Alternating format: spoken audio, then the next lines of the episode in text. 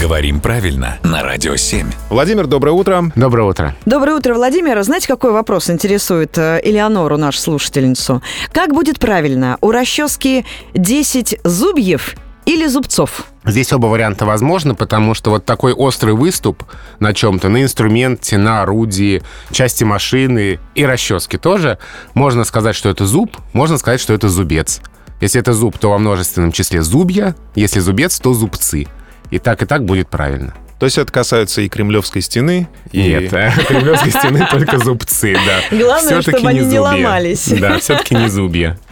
Спасибо, Владимир, и до встречи. Спасибо.